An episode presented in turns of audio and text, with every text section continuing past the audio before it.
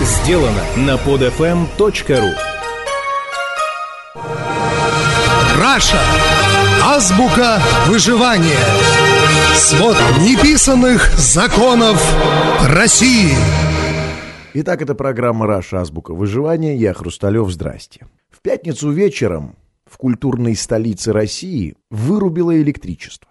Почти везде и полностью, от утюга в Хрущевке до метро в центре города. Электрички встали, светофоры погасли, радио замолчало, телек зашипел. Также заклинило двери в некоторых супермаркетах. В большинстве районов полностью отключили воду.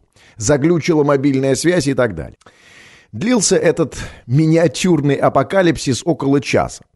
Потом последовательно стали появляться звук в радио, изображение в телевизоре, наладилась мобильная связь, свет и вода в некоторых районах не появлялись еще долгое время. Можно пережить такую напасть?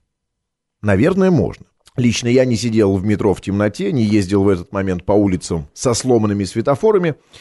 Всякое бывает. Чай не Хиросима в августе 45-го. Проблема в другом. Точнее, их две. Первая. Реакция власти. Общая тональность докладов э, это все хорошо, прекрасная маркиза. Чиновники на более низких ступеньках вертикальной нашей лестницы тут же защебетали тем, кто выше, что все хорошо, все под контролем. Те, кто в эти часы слушал радио или смотрел телек, могли слышать отчеты. Все в порядке, авария уже устранена, это не проблема, а инцидент.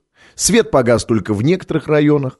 Электричества не было только полчаса, вышла из строя только одна подстанция, уже все восстановлено, все в порядке и так далее, вверх по лестнице до главного кресла страны.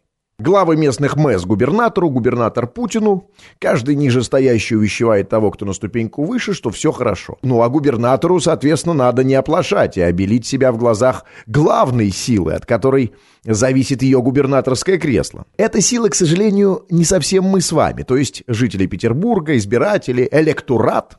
От нас-то как раз наличие или отсутствие губернаторского трона под попой градоначальницы ну никак не зависит. Сила эта Владимир Владимирович Путин.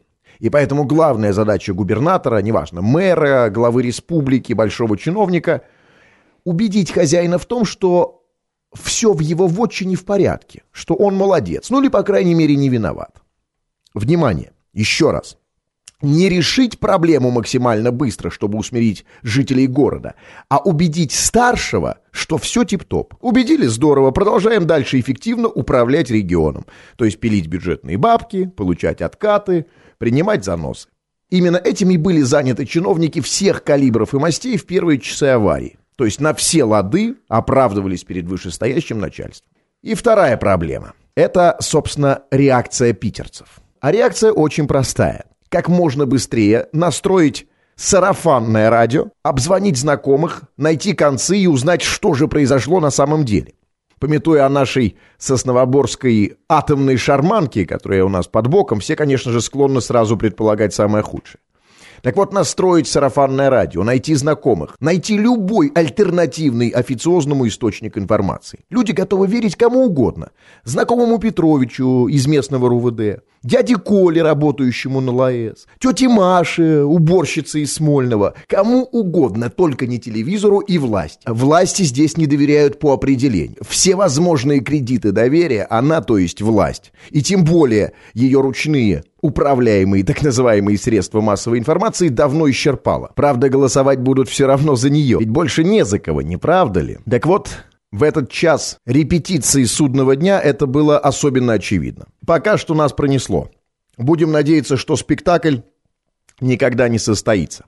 Но я боюсь, что в условиях рублевского забора между властью и народом и полным отсутствием обратной связи, надежда слабая. Это была программа «Раша. Азбука выживания». Я Хрусталев. Пока. Скачать другие выпуски этой программы и оставить комментарии вы можете на podfm.ru.